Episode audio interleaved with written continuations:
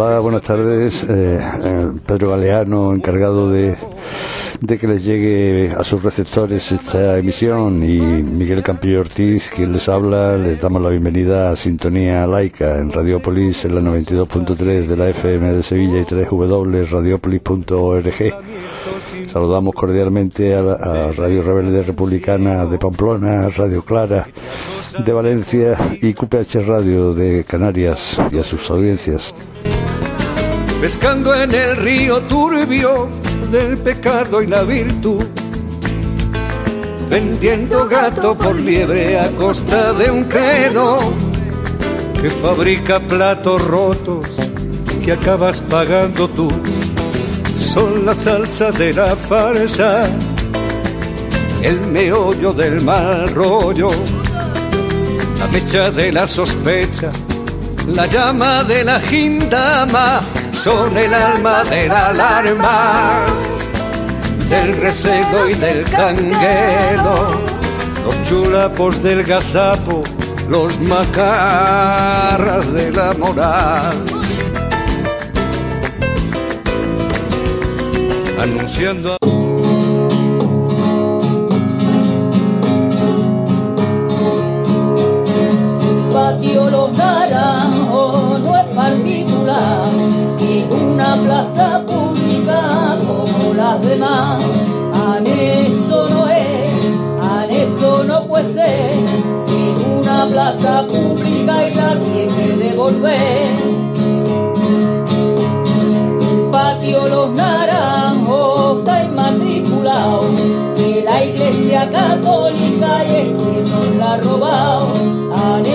Anexo no es, anexo no puede ser, que siempre fue del pueblo y lo tiene que devolver.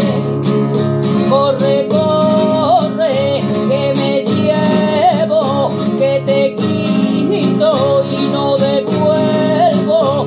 Ten cuidado, ten cuidado, con la iglesia hemos topado. El patio Los Naranjos siempre fue del pueblo, la iglesia lo robó devuelto. Anexo no es, anexo no puede ser, lo que fue del pueblo al pueblo a devolver, lo que fue del pueblo al pueblo a devolver.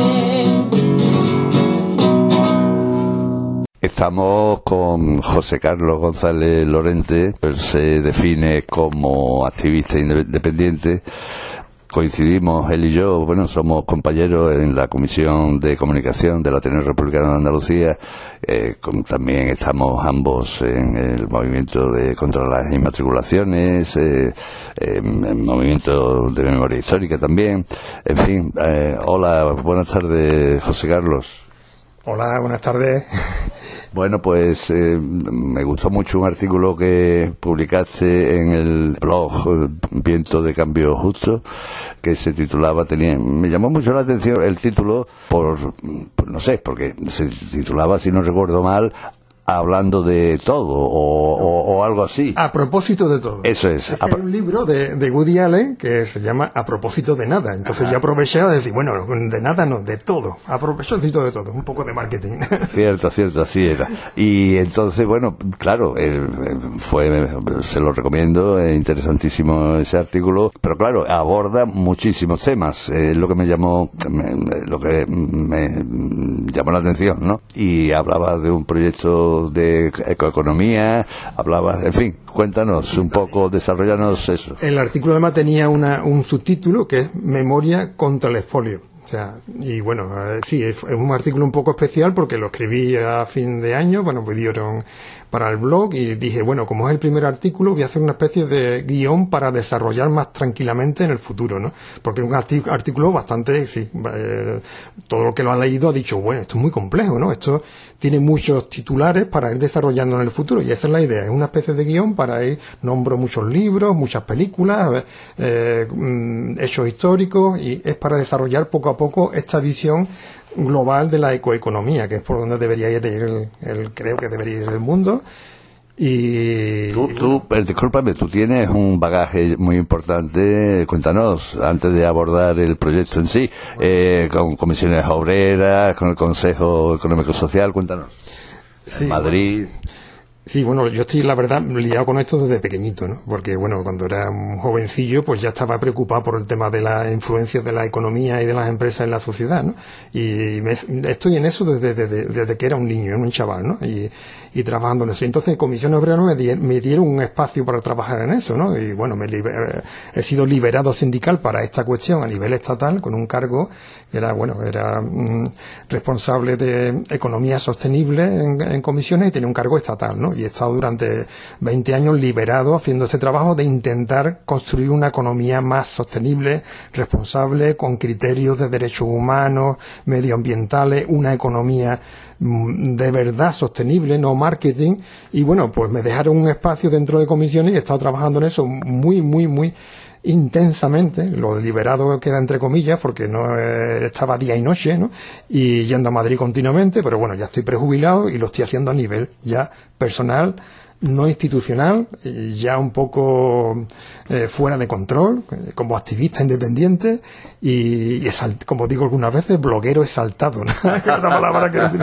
y bueno, soy economista en teoría, bueno, soy diplomado en empresariales y he estado en muchas organizaciones, bueno, y estoy en muchas organizaciones, principalmente ahora estoy vinculado muy... Mm, eh, estoy mucho más intensamente con ecologistas en acción, ¿no? Eh, porque, bueno, mi visión ecoeconómica tiene que ver con el cambio de vida, el cambio de modelo productivo, con el, cambio también en la gente, eh, y Ecologistas en Acción ahora mismo la organización en la que más me, estoy apoyando. Yo soy simpatizante de Ecologistas en Acción desde que nacieron, desde, desde que se creó Ecologistas en Acción en mi pueblo, yo soy de Jerez de la Frontera, y ahí estaba Juan Clavero, que es una, una persona legendaria en el ecologismo español, ¿no? Y, y bueno, fue el que luchó contra eh, Puerto Cherry, la urbanización del puerto de Santa María, y entonces siempre soy simpatizante, pero ahora es cuando me estoy volcando más activamente. Bueno, claro, soy también miembro del Ateneo, ¿no? Que, tengo que decirlo, y estoy ayudando a la plataforma de laicismo y sobre todo a la gente, a la gente de, inmatriculación. La plataforma de inmatriculaciones, quiere decir. Sí, bueno, todo esto de las inmatriculaciones. Bueno, estoy muchos, yo en el tiempo que he estado trabajando estaba muy seguro de que había que hacer unión y estaba intentando aglutinar a economistas críticos, ¿no? Había muchas plataformas de economía crítica, economistas sin fronteras, de los que soy miembro, salió economistas de la frente a la crisis, también soy miembro de economistas frente a la crisis, eh, bueno, están los más críticos, todas las plataformas de economía crítica, ATAC, eh, y yo estaba intentando aglutinar todo eso, ¿no? Además, ecología con economía, por eso es lo de ecoecología, ¿no? Venga, pues vamos a ese proyecto que está pergeñando. Seguramente se me ha olvidado algo importante, bueno, lo del ser bueno, sí, que se creó un consejo estatal en España, en la época de Zapatero, se creó un órgano mm, asesor del gobierno, como el Consejo de Seguridad Nuclear o el Consejo de Medio Ambiente, bueno, pues se creó un consejo estatal para regular el tema de la responsabilidad social de las empresas. Y yo he sido consejero durante todo, bueno, todo el tiempo que estado funcionando ese órgano. Además estaba en la comisión permanente. Digamos que es el cargo más importante que he tenido y, casi sigo haciéndolo, ¿no? Porque ese órgano mm, no funcionaba porque era todo marketing por parte de las empresas y, pero bueno, ha sido lo que más, bueno, porque eso, ese lo presidía el ministro o ministra de Trabajo. Ahora mismo, eh, bueno, Yolanda Díaz preside ese, ese consejo, pero como está totalmente bloqueado inútil, pues bueno, pero no lo han derogado, sigue existiendo, ¿no? Y bueno, ha sido también eh, parte del Consejo Económico y Social de la ciudad de Sevilla durante un muy poco tiempo, un año. Eh, lo dimití, porque bueno, no me gustaban los informes que estaban haciendo y decidí que no, que era un órgano que no, que era institucional y que no, y que yo estaba en una posición más crítica, voté en contra del informe socioeconómico de la ciudad y dimití. Esa, y bueno, he tenido muchos cargos, sí, la verdad. bueno, pues venga, vamos a, venga. vamos a ese proyecto. El proyecto de economía, ¿no? Que, bueno, que, ahora luego contaré también que qué conexión tiene con el con el laicismo, ¿no? Porque claro, este es el programa. Sí, eso me interesa que lo que lo aclare, sí. Sintonía laica, ¿no? Claro, sintonía laica y bueno, ecoeconomía. Bueno, el proyecto de economía voy a concretar un poco antes de contarlo en detalle, pero ¿de qué se trata? El valor de las empresas no se sabe siquiera, eh, porque claro, es tan importante el marketing y, la, economía especulativa que realmente el valor real de una empresa o de un proyecto se sabe cuál es. Lo que habría que hacer es, para valorar cada empresa, el balance real de una empresa debería de estar incluido todos sus efectos negativos en la sociedad y en el medio ambiente, e incluso en la educación. Entonces, bueno, la idea de la ecoeconomía es volver al valor real de las cosas, de los productos, de las empresas y, bueno, establecer unos balances obligatorios para todas las empresas regulando toda la cuestión de su impacto en los derechos humanos, en el medio ambiente, en la economía real, en la desigualdad, con una serie de indicadores, que se está hablando mucho de indicadores básicos para medir la economía sostenible, pero no terminamos de concretar esos indicadores. ¿no? Entonces, bueno, ese ha sido mi proyecto vital desde, que, era muy joven, ¿no? de intentar regular el poder empresarial y las multinacionales, que son las que están dominando a todo, absolutamente todo, incluida la política. Y si hace falta mm, crear partidos políticos para simplemente los intereses empresariales, se hace, ¿no? Y eso es lo que han hecho. Esa, esa es la historia que hemos tenido siempre. Y bueno, ya sería el momento de cambiar todo eso. Entonces, ese es el proyecto de ecoeconomía que va más allá de la ecología o no, o es la ecología, pero vista a nivel muy amplio, que, incluye también un cambio en las personas, una influencia para quitar toda precisamente toda la influencia que tiene el marketing, también influir para que no sea tan importante el marketing, sino el valor real de las empresas. Entonces, todo eso es la parte central del proyecto de economía. Sería para contarlo con mucho más detalle, indicadores básicos, criterios para que todas las poderes públicos, por ejemplo, la compra pública, la compra pública y la contratación pública se debería de hacer con criterios ecosociales. Es decir, yo no contrato una empresa que esté violando derechos humanos o que no, no pague los impuestos suficientes. Todo eso se está haciendo desde hace mucho tiempo pero se está haciendo mal.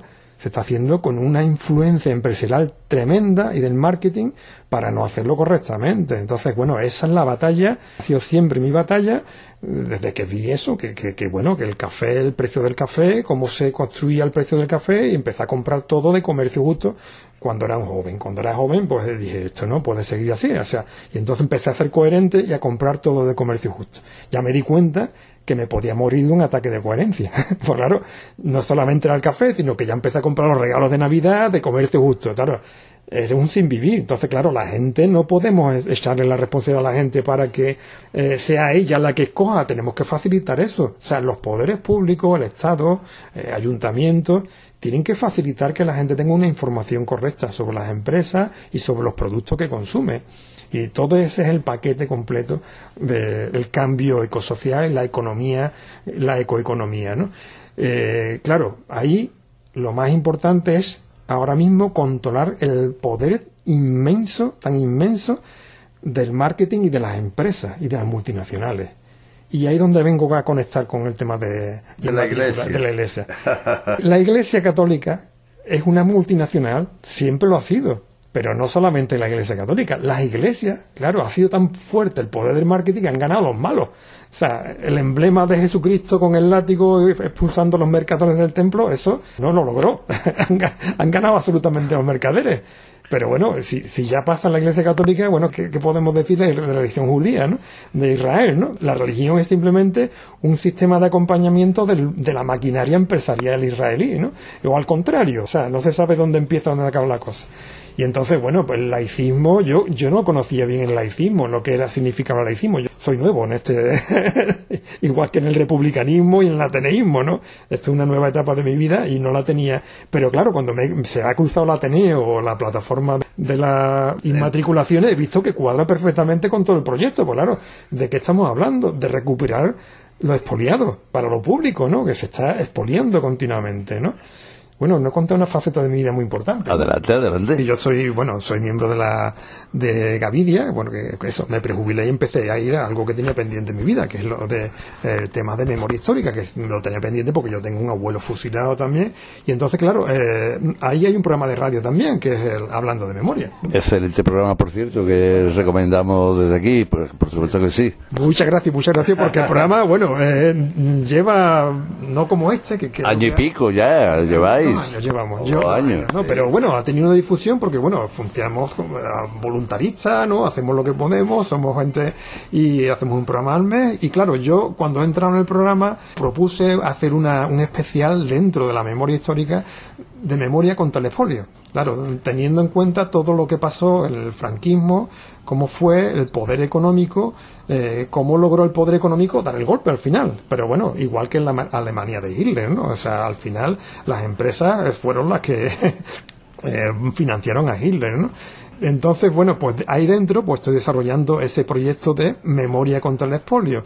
Y claro, uno de los expolios mayores es el que hizo la Iglesia Católica y, y, sorprendentemente yo ya sabía que, que, estaba pasando con la cuestión de las inmatriculaciones, pero ahora es cuando estoy viendo el detalle, ¿no? Y me parece increíble, ¿no? Que, que de lo público, pues, que sea la Iglesia la mayor propietaria eh, de inmuebles de España eh, después del Estado eh, que haya pasado esto, entonces claro, mm, el laicismo en sentido amplio tiene que ver con toda la influencia de la Iglesia en la sociedad. Y bueno, tenemos una constitución que está mm, mm, condicionada por la el concordato de la Santa Sede y por la corona. O sea, tenemos los dos límites constitucionales que estamos viviendo. Eso, claro, por eso es tan importante para que funcione una economía razonable en España, quitar el poder de algunas instituciones, entre ellas la Iglesia Católica, que está rompiendo absolutamente lo que debería ser una economía razonable, ¿no? Desde el punto de vista de la influencia que ha tenido en el mundo de los negocios y está teniendo en el mundo de los negocios. La influencia empresarial en la sociedad incluida la iglesia, es tan grande como lo que he dicho antes, ¿no? Eh, hay un libro que quiero recomendar también, que lo recomiendo en el artículo este de a propósito de todo, de todo, y que lo estoy recomendando también dentro de ese proyecto de memoria contra el expolio, que es El orden del día. El orden del día es un libro que se escribió hace tres o cuatro años en Francia, recibió el premio, digamos, como el equivalente al premio Planeta, que describe cómo las grandes empresas alemanas financiaron a Hitler directamente. O sea, y el franquismo, pues al final, aquí tenemos también nuestro orden del día, ¿no? Como la, el poder empresarial, pero aquí tenemos la variable de que la Iglesia también tuvo un papel fundamental en el golpe, ¿no? En Alemania y en la Primera Guerra Mundial también la Iglesia jugó un papel muy importante sí, en algunos sitios positivos, pero lo que tenía que haber hecho la Iglesia en la Segunda Guerra Mundial no lo hizo. Eh, igual que recomiendo el libro. Eh, ¿Quién era el autor del libro? Eric Villar. Eric Villar es el autor del libro, un, autor, bueno, bastante conocido. Y bueno, el, resumen del libro es ese. En febrero de 1933, en el Reichstag, en el Parlamento eh, alemán, tuvo lugar una reunión secreta que no estaba en el orden del día, de ahí viene el título, ¿no? En la que los industriales alemanes, entre ellos estaban Opel, Kurp, Siemens, IG Fargen, Bayer, Telefunken, AFA, Barta, son empresas que siguen existiendo. Pues eh, se reunieron con Hitler y le donaron muchísimo dinero, sobre todo para bloquear a todo el poder mundial, no solamente el alemán, para que no hicieran nada contra el nazismo, y lo lograron. O sea, mm, los poderes mundiales financiados por todas esas empresas no hicieron nada contra el nazismo al principio y tampoco hicieron nada en contra de la, de la, del golpe de Estado español, se sabe. Bueno, pues detrás estaban las empresas. Pero claro, es que el papel, la Iglesia jugó también un papel muy importante. Eh, no hizo nada, no hizo nada, no, lo paró. Al final incluso apoyó. Eh, la película que os estaba comentando también, que se llama Amén. Es una película que también recomiendo. La película relata como, eh, pues entre los, eh, la SS y los, dirigentes nazis había católicos, ¿no? Y, hubo un católico, un, creyente católico, que fue el responsable de, la, de las cámaras de gas. Eh, fue responsable, bueno, tenía un cargo en el tema del gas pero era una buena, parece que era una buena persona y cuando se dio cuenta de lo que estaba pasando, eh, movió cielo y tierra para hablar con el Papa y que parara aquello y el Papa no le hizo caso. ¿no? Entonces, bueno, la escena final de la, de la película, cuando ya la justo los últimos minutos de la película, cuando aliados toman Alemania, termina la guerra y, y cómo se va viendo cómo los aliados y Estados Unidos utiliza a los antiguos nazis para seguir luchando contra el comunismo en Hispanoamérica, ¿no? Y bueno, este hombre que es un, héroe, que realmente el Papa le dio la espalda absolutamente y no quiso parar eso, pues lo detienen también y lo tienen encarcelado durante un tiempo, ¿no? Y la última escena es simplemente un obispo delante del Vaticano, con el Vaticano de fondo en, en Roma, cómo se ve como un altísimo cargo de la SS, el obispo hablando con una conversación en un sitio muy bonito del Vaticano, lo que se ve es que le está indicando dónde tiene que irse, le indica que Argentina. Para seguir haciendo las barbaridades que hicieron en las dictaduras latinoamericanas, Videla, Pinochet, y entonces el papel de la Iglesia mezclado con el mundo de los negocios, con el poder económico, pues eso es lo que se denuncia en esta película, que además tiene una historia muy interesante. La película es de Constantín Costa Cabra, el famoso mm. eh, cineasta comprometido griego, eh, autor de Missing, Desaparecido, de muchas películas muy, muy, buenas, ¿no? Y esta película es, es del año de 2003. Se estrenó al mismo tiempo que El pianista. Es una película muy comercial, o sea, una película muy que te quedas con la boca abierta, o sea, que podía haber tenido una venta, o sea, un taquillazo, un éxito mundial de taquilla, un exitazo. Pero, pero en la jerarquía para católica, con tan inmenso poder que tiene, prácticamente secuestró la película. El pianista, que es una película con la temática parecida, y esta yo diría que es incluso más comercial que el pianista, que todo el mundo vio, esta se estrenó al mismo tiempo y no pasó estuvo dos días en la sala.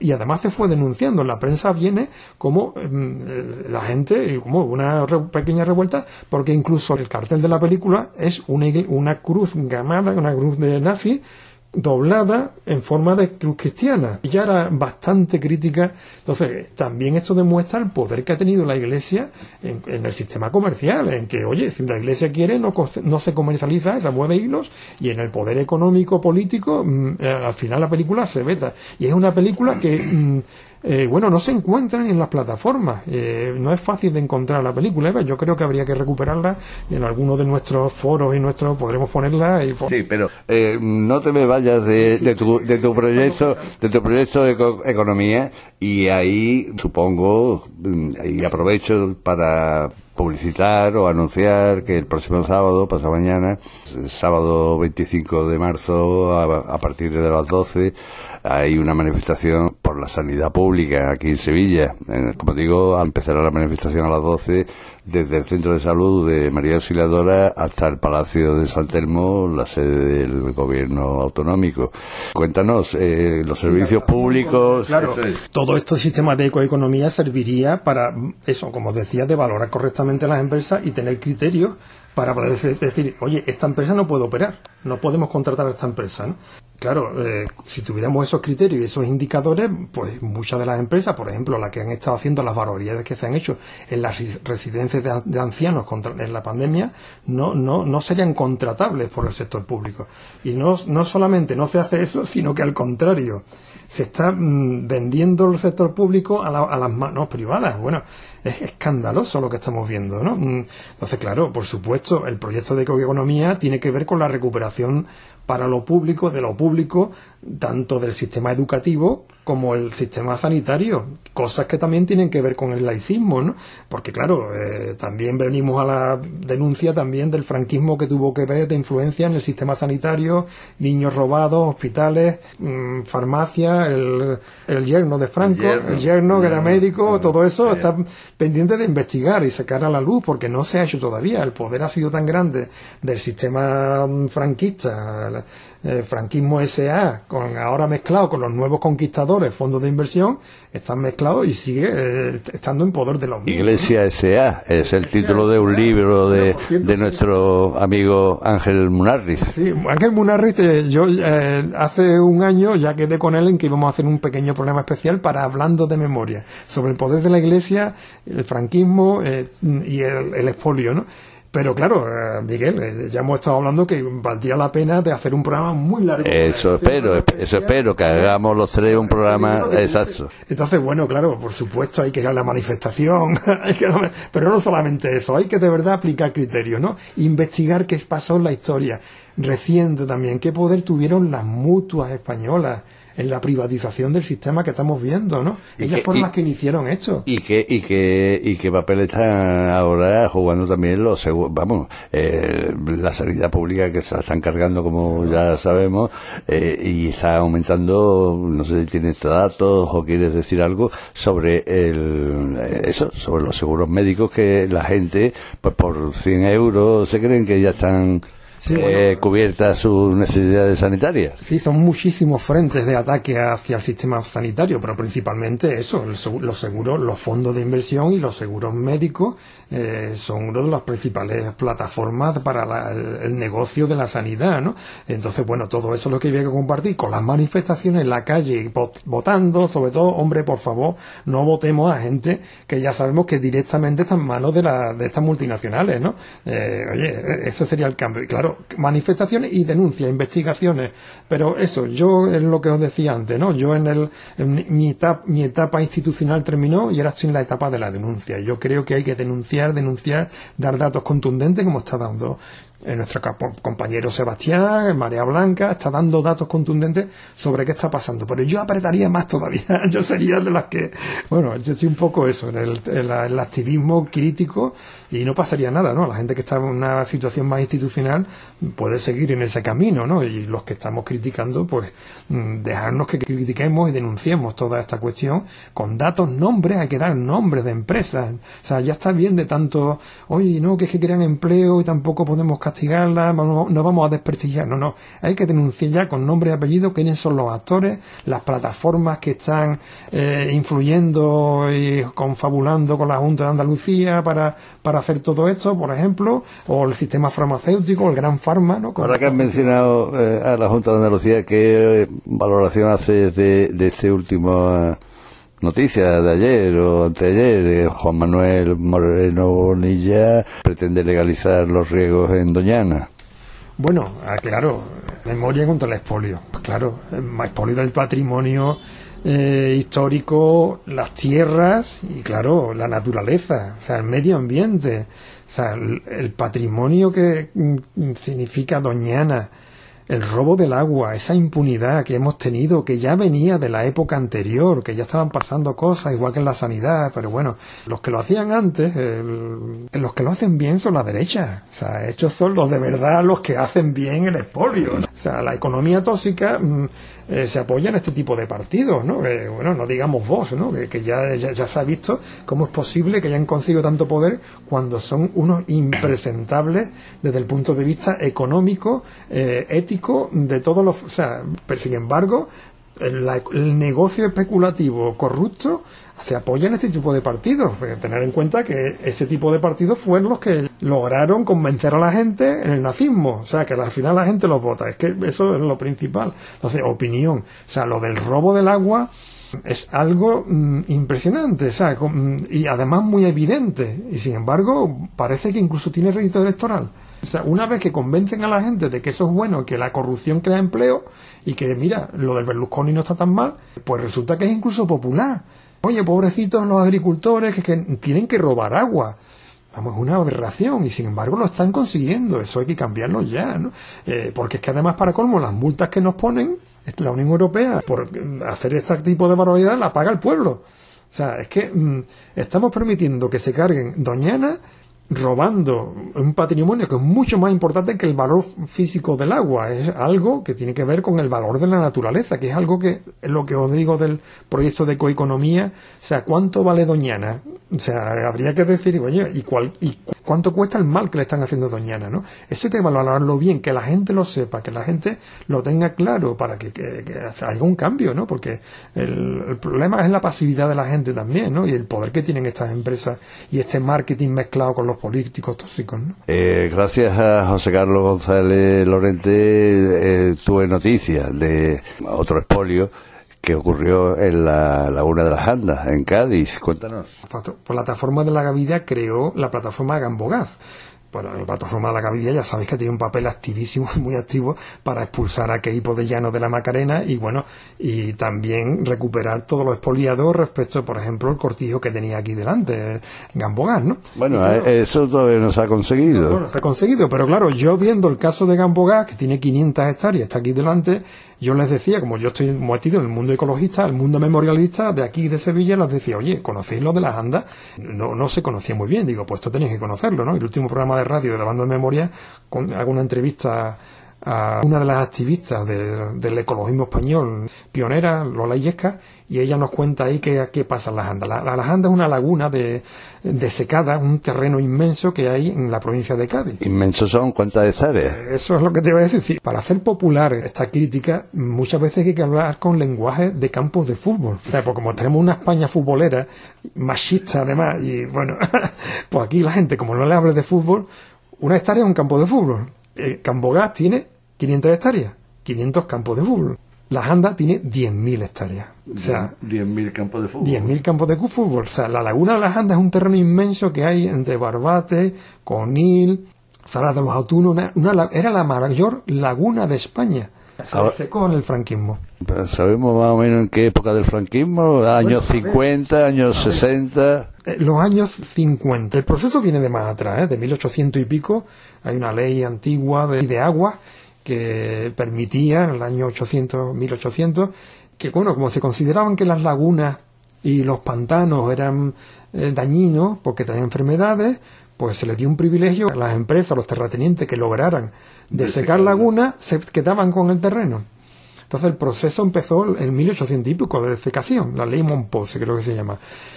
Pero aquello no lo lograban hacer, la laguna no la lograban hacer.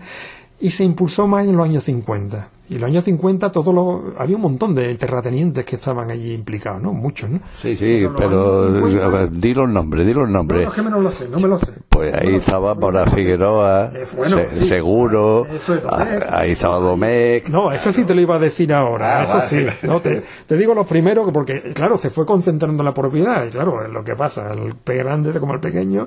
Entonces, al final, en los años 50, donde se dio otro impulso, ya al final era la, sobre todo la más familia Mora Figueroa, ¿no? Había cinco más, ¿eh? que no me sé los nombres de las familias, donde influyeron en el franquismo para que eso mm, fuera suyo, ¿no? Era terreno público, ¿no? Pero no lograban desecarlo. Entonces, en 1964, una sentencia del Supremo reconoció que no habían logrado desecar la laguna y por lo tanto ese terreno era público, es público, por una sentencia del Supremo. Bueno, pues la sentencia no se ha ejecutado. Entonces, es un expolio, un ejemplo del expolio que se ha hecho en España, que se sigue haciendo, igual que las inmatriculaciones, de terrenos públicos, de 10.000 hectáreas que son públicos, entonces se están haciendo públicos. Entonces, la lucha del movimiento ecologista con esa laguna eh, hay que unirla a la lucha del movimiento memorialista, pero bueno, al mismo tiempo voy eh, o vamos viendo más cosas paralelas, ¿no? Aquí tenemos una red de vías verdes que eran antiguos ferrocarriles mineros, que de la Sierra Norte de Sevilla, que iban a las minas y bueno, resulta que eh, 175 kilómetros de vías verdes, antiguas vías férreas, también se la han apropiado por simplemente por dejadez del Estado y de, los poderes públicos. Una finca se queda con el terreno y ahora nos estamos dando cuenta de que eso es terreno público, ¿no? Es paralelo al tema de inmatriculaciones. Ahí son pequeños propietarios, grandes propietarios, fincas. Ha pasado también con la, supongo que será algo parecido a lo que ha pasado con las cañadas. Sí, sí, van, van unidos. Entonces hay una plataforma que se ha creado y está luchando también. O sea, que es que nos damos cuenta de que el expolio de lo público eh, que ya te digo, eh, visto con miras anchas, ¿no? No es solamente el tema terreno, ¿no? Sí que son negocios como la educación y la sanidad, ¿no? Pues en ese paquete de lucha, pues va también todo eso, la lucha de las cañadas. Resulta que hay unas plataformas de que desde hace muchísimo tiempo están luchando para recuperar las cañadas como algo público.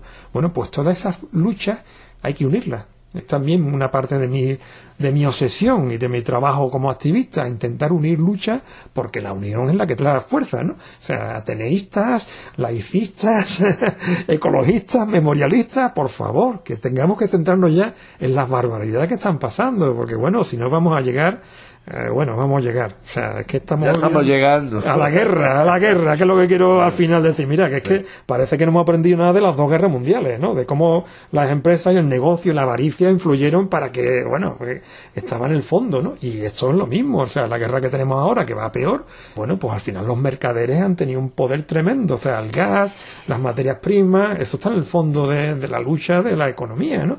Y entonces, bueno, parece que no hemos aprendido, ¿no? O sea, porque aparte de que el Putin, que si el Putin Oye, que es que Putin es simplemente un instrumento del capitalismo, o sea, que hay que verlo así también. Y entonces está influyendo todo el negocio en mantener la guerra, porque hay que vender armas, eso viene muy bien.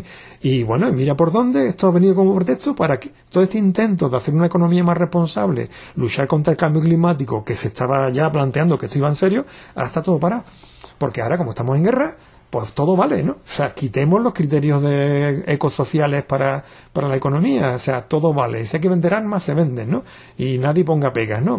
Viva el negocio y viva la economía especulativa. O sea, ahora mismo estamos en una ola tremenda de economía especulativa y Andalucía es pionera, ¿eh? O sea, Andalucía está ahora mismo en porque tienen a un una política que está absolutamente en esa línea de fomentar la economía especulativa, la economía azul, o sea, mm, lo que estamos viendo en la privatización de la sanidad, porque también trae empleo de otra manera, ¿no? O la privatización del agua, el expolio del agua, o sea, está totalmente a favor del expolio, ¿no? Y de, bueno, de hacer marketing. No has explicado, lo dijiste al comienzo la relación de todo esto, de todo este proyecto ecoeconomía y cambio social. La relación, decía, entre ello y el laicismo. Bueno, el laicismo como tercer pilar, primer pilar que defendemos, por supuesto, es la libertad de conciencia, el segundo la igualdad entre distintas conciencias religiosas o no, y el tercer pilar que defendemos, lógicamente, es la razón de ser del Estado como defensora de lo público. Entonces, ahí es donde yo lo encajaría tu proyecto, ¿no? Sí, bueno, ya hemos visto bastante varias facetas y, bueno, también, verá, es que para que todo esto funcione debería haber un sistema de transparencia real y, bueno, mm, que ha sido más opaco que la Iglesia, ¿no? Las iglesias. La transparencia es incompatible con el funcionamiento de, la Iglesia. O sea, la Iglesia está totalmente en contra de la transparencia, ¿no? No tenemos datos de niños robados, de, de no le conviene en absoluto, ¿no? Entonces, claro, el tema de la calidad de la democracia tiene que ver con el laicismo.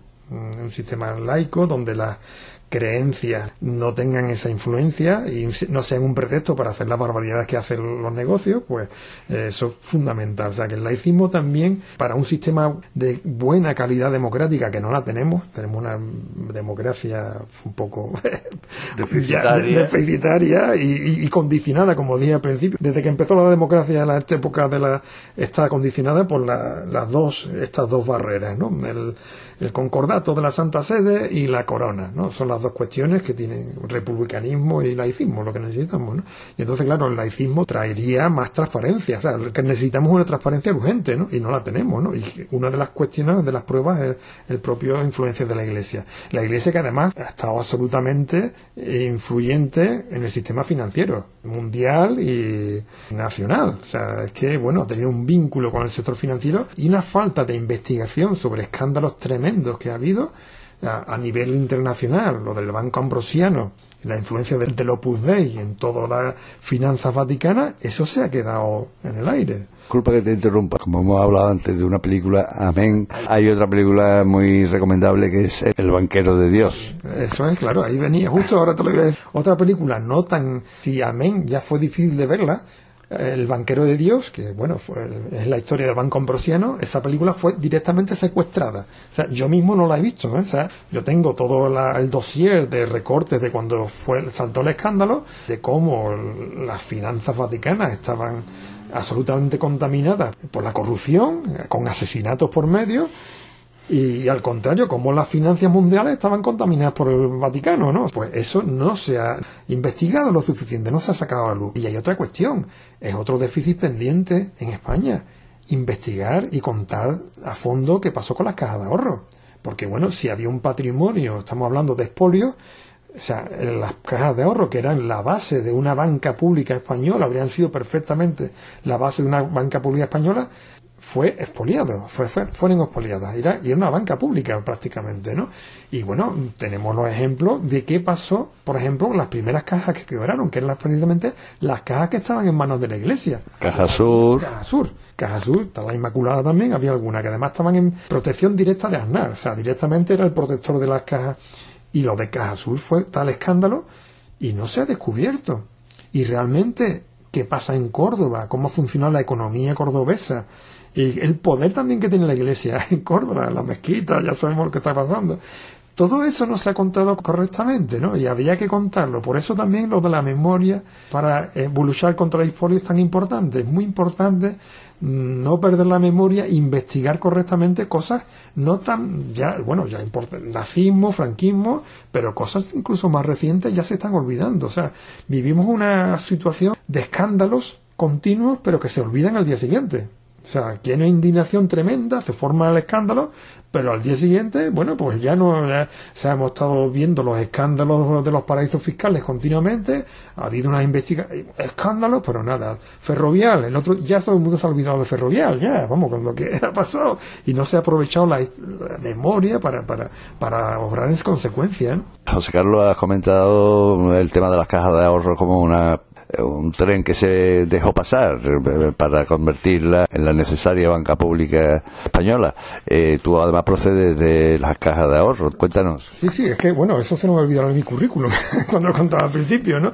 Que yo, bueno, yo soy de Jerez, yo, yo empecé mi, carrera profesional en las cajas de ahorro. Yo vengo de la caja de ahorro de Jerez, además del departamento financiero. Yo entré cuando era un chaval en caja de ahorro de Jerez, en el departamento financiero, y yo no sabía muy bien qué era la caja de ahorro. Y bueno, yo me di cuenta que los propietarios eran los ayuntamientos, los propios trabajadores, digo, ostras, pero bueno, eh, no, tenía, no hay accionistas y, los beneficios son para la obra social, o sea, para, el pueblo. Esto es la banca pública, ¿no? yo me lo creí, ¿no? El modelo de caja de ahorro, ¿no? Y además estaba eso en el departamento financiero y entonces que ya empezó a darle vuelta a todo esto, ¿no? De, cómo podríamos hacer unas finanzas de verdad responsables, ¿no? Eh, y que las cajas fueran coherentes con sus principios fundacionales y con su estatuto y de verdad trabajaran por una economía responsable, ética, verde, mm, ecológica, eh, contra la desigualdad y, y, ahí empecé todo eso, ¿no? Y de eso se trata, o sea, se sigue tratando de lo mismo, de poner criterios para que las empresas informen correctamente. Ya estoy un poco recopilando lo que la esencia otra vez del proyecto de ecoeconomía que sería muy importante que las, las empresas informaran correctamente. Si me comentabas antes de la grabación de la, del programa que sí, la economía del bien común, pues sí, algo parecido. Lo que pasa es que la economía del bien común pues está en manos de algunos agentes comerciales que tampoco... Pero se trata de eso, de, de tener balance y que la gente sea consciente. O sea, yo creo que es muy importante que la gente visualice, visualice todo lo tóxico y visualice también lo bueno, ¿no? En todo el sistema de sellos de calidad, de turismo responsable, los balances de las empresas se tienen que hacer populares y la gente tiene que saber dónde está comprando y dónde está invirtiendo. Y si entra en una sucursal de una caja de ahorro o de un banco, tiene que saber cuál es su tipo efectivo real que está pagando de impuestos a esa empresa, ¿no? Que si el Banco Santander paga un 0% de impuestos, el Estado sea responsable de que haya una pegatina en la puerta de cada sucursal donde diga que esta empresa paga un 0% de, de impuestos. No que ahora mismo todo el mundo comenta y hay artículos, miles de debates y críticas, pero no hay un registro oficial de huellas públicas de las empresas, de huellas de carbono, de la huella de desigualdad, de la huella fiscal, de la huella ecológica, o sea, todo ese sistema de huella hay que visualizarlo. Y de eso se trata todo, al final todo este proyecto, que la gente se tiene que indignar o premiar o comprar, pero si hay que facilitar las cosas, hay que facilitar la información. Un sistema de banderas azules, banderas negras, todo esto también viene en paralelo a cómo se visualiza lo tóxico, ¿no? O sea, ¿cuáles son los problemas medioambientales de esta ciudad, de Sevilla, ¿no? Eh, los problemas también de desigualdad, todo eso hay que visualizarlo en un sistema mucho más claro para la gente, creíble además, porque tenemos que recuperar la credibilidad social. La gente no cree en nada porque las empresas han ido fomentando eso y la política ha ido fomentando el descreimiento. Y eso es lo que estamos, ¿no? Entonces hay que recuperar haciendo ver a la gente todo, ¿no? Porque la, la conciencia social pública es clave en todo el cambio que hay que hacer, ¿no? Eh, el tema de memoria histórica, lo mismo. Oye, la gente no sabe exactamente eh, qué pasó en Sevilla en el golpe de Estado, en la, matanza tan brutal que se hizo. Ahora está empezando a ver lo de Picorreja, ¿no? Después de, de, 80 años, ¿no? Que parece increíble, ¿no? Entonces, la visualización de, de, todo lo tóxico es clave en todo el proyecto de economía, ecoeconomía, en toda esta, esta historia. Así que bueno, yo creo que mm, que por aquí, bueno, en toda la, toda la, dispersión de iniciativas, ateneos, eh, ecologistas, memorialistas, hay que unirlos en esta lucha, ¿no? Porque la unión es la que hace la fuerza, siempre ha sido así, ¿no? Y estamos bastante, bueno, dispersos, ¿no? Así que aparte de manifestarse, hay que, que operar con otros criterios y, y seguir luchando por el ateneísmo, el republicanismo, bueno, por la eh, libertad, eh, la igualdad, la fraternidad, de verdad. Bueno, ha señalado la necesidad de la concienciación de la sociedad en los problemas que le acucian y que tienen que tomar conciencia de que hay que defender lo público y hay que defender la transparencia en todo lo que has comentado. Eh, eso es muy importante y por eso es importante también manifestarse el sábado. Hombre, claro, que dice que no, no basta la manifestación, sí, eso es fundamental. Por supuesto que no basta, pero eh, hay que manifestarse, como hemos dicho al principio, el próximo sábado 25 de marzo a las 12 de la mañana en el Centro de Salud de María Auxiliadora. Iremos en manifestación hasta la sede del gobierno de la Junta de Andalucía en el Palacio de San Telmo, eso, defendiendo la sanidad pública. Sí, hay un, me, ha gustado mucho el cartel que está por ahí rodando, ¿no? Qué bonito es, ¿no? Que con el penitente, con el con el eslogan de la sanidad pública es sagrada. Con rezar no basta. el eslogan es buenísimo también para este programa. Sí, el, autor es nuestro amigo Rafael Iglesias, sí, sí. De la Junta de Andalucía acaban de publicar lo que yo ya me temía. Hoy es un día triste para mi comunidad. Hoy Andalucía viste de luto por la sanidad. Moreno, el que no lo haría, el suave, el tristón, le regala a Andalucía la gran privatización. Y no es una más andaluz. Esta vez directamente negocian con la salud de Andalucía y su gente ha llegado sin ruido, sin darle publicidad. Hoy el Parlamento ha vendido al rico la sanidad. Hoy han marcado el camino que andaremos en un futuro. Qué negro va a ser tu destino si no contratas un seguro. Ya la veda la han abierto, la patita han enseñado y ha quedado al descubierto el fondo del entramado. Está clara la jugada que hay tras la decisión darle a la empresa privada la tajada del melón. Y cuando digo privada, concretaré lo que digo. Detrás de una concertada hay la empresa de un amigo. Andaluces levantados, arriba el pueblo andaluz. No deja que estos pringados trapichen con tu salud. Si hoy no defendemos con fuerza lo que es nuestro, pronto un día nos veremos sin médico y sin maestro. Y que le dé un mal dolor al político indecente que negocia sin pudor con la salud de su gente.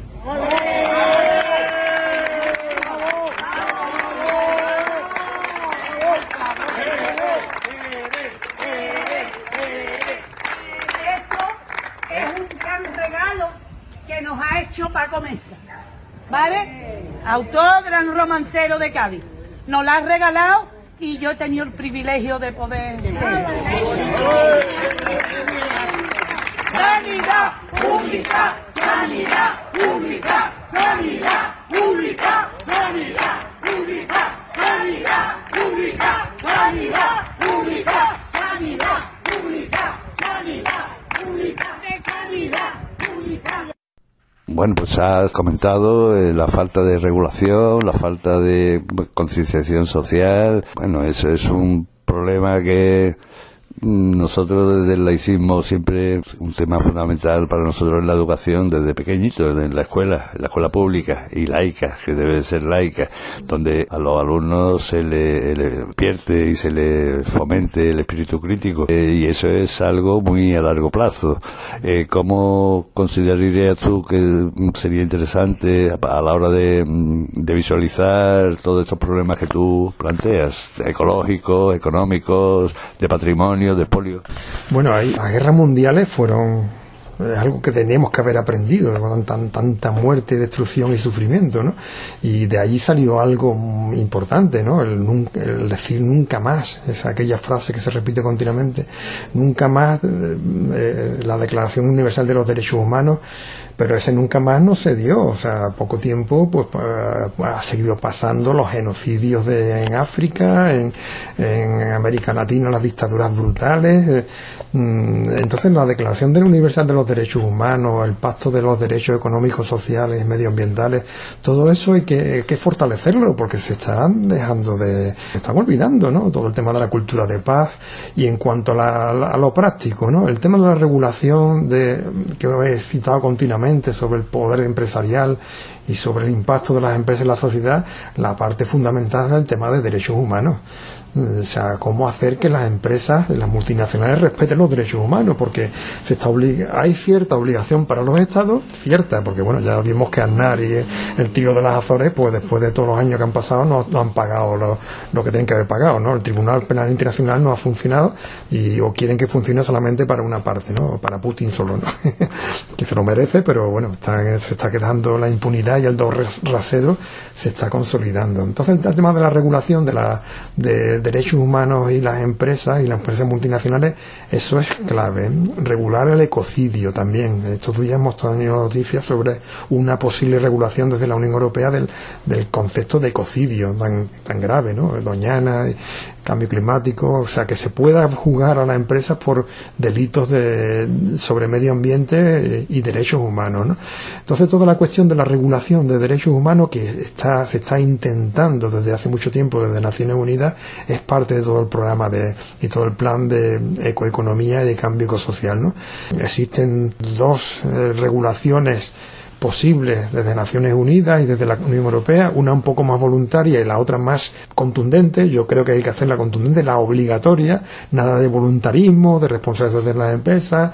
Se está hablando de, de inteligencia de las empresas, pero eso no es suficiente. Entonces, fortalecer todo el sistema de Naciones Unidas, de empresas, derechos humanos, la Declaración de, de Derechos Humanos, la Declaración Universal, eso es ahora mismo fundamental, clave, porque se está olvidando, se está olvidando, se, olvidó enseguida después de las guerras mundiales, ya os digo que nunca más, nunca ha sido verdad, siempre ha habido, ha seguido eh, produciendo genocidios y, bueno, y vemos continuamente cómo está deteriorándose todo, ¿no? La, la salud, eh, la desigualdad, y bueno, hay que poner pie en pared en todo esto. Para todo esto serviría este plan de ecoeconomía, que esperemos seguir hablando de ello en el futuro y en otros programas, en el Ateneo y en, todos los frentes que podamos. Pues José Carlos González Lorente, activista independiente, muchísimas gracias por habernos aportado tantas ideas y tanta luz a, tantos problemas. Bueno, gracias a ti, a vosotros, a Europa Laica, a todo el laicismo y esperemos que pronto nos vemos otra vez.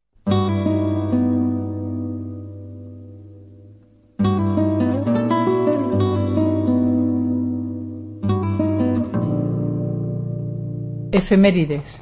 Fechas para el avance o retroceso de la libertad de conciencia y los derechos humanos. Esperanza Alcaide nos anuncia las efemérides y es que tal día como hoy, un 23 de marzo de 1766, durante el Domingo de Ramos en Madrid, tiene lugar el llamado motín de Esquilache bajo el pretexto de la publicación de una norma municipal que regula la vestimenta de los madrileños. Diferentes intereses y grupos de poder nobiliario y eclesiástico fueron los instigadores. Finalmente, el motín se saldará con el exilio forzado del marqués de Esquilache, un napolitano favorecido por el rey Carlos III, secretario de Hacienda e inspirador del edicto también un 23 de marzo de 1976 entra en vigor el Pacto Internacional de Derechos Civiles y Políticos, adoptado por la Asamblea General de las Naciones Unidas mediante la Resolución 2200-A de 16 de diciembre de 1966. Eh, que incorpora casi todos los instrumentos internacionales de derechos humanos proclamados en la Declaración Universal de Derechos Humanos del año 1948. Y otro 23 de marzo, pero de 2012, un viernes, nace Mongolia, revista en papel que trata la actualidad desde la sátira. Sus directores son Darío Adanti, Edu Galán, Fernando Rapa y Pérez Rosiñol.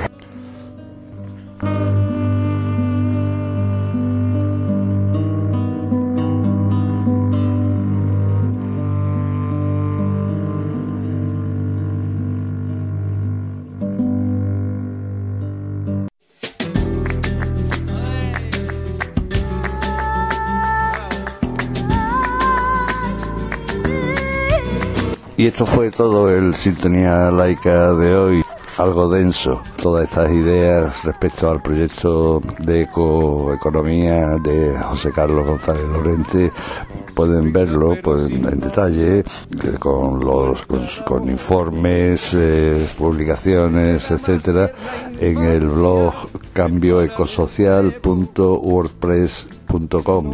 Es el blog de José Carlos González Lorente. Eh, como decimos, hasta aquí llegó el Sintonía de que hoy. Eh, el próximo jueves les ofreceremos Europa Laica en sintonía. Hasta entonces. miedo, pescando en el río turbio del pecado y la virtud. Vendiendo gato por liebre a costa de un credo que fabrica platos rotos que acabas pagando tú. Son la salsa de la farsa, el meollo del mal rollo, la mecha de la sospecha, la llama de la gindama, son el alma de la alarma, del recebo y del canguelo, los chulapos del gazapo, los macarras de la moral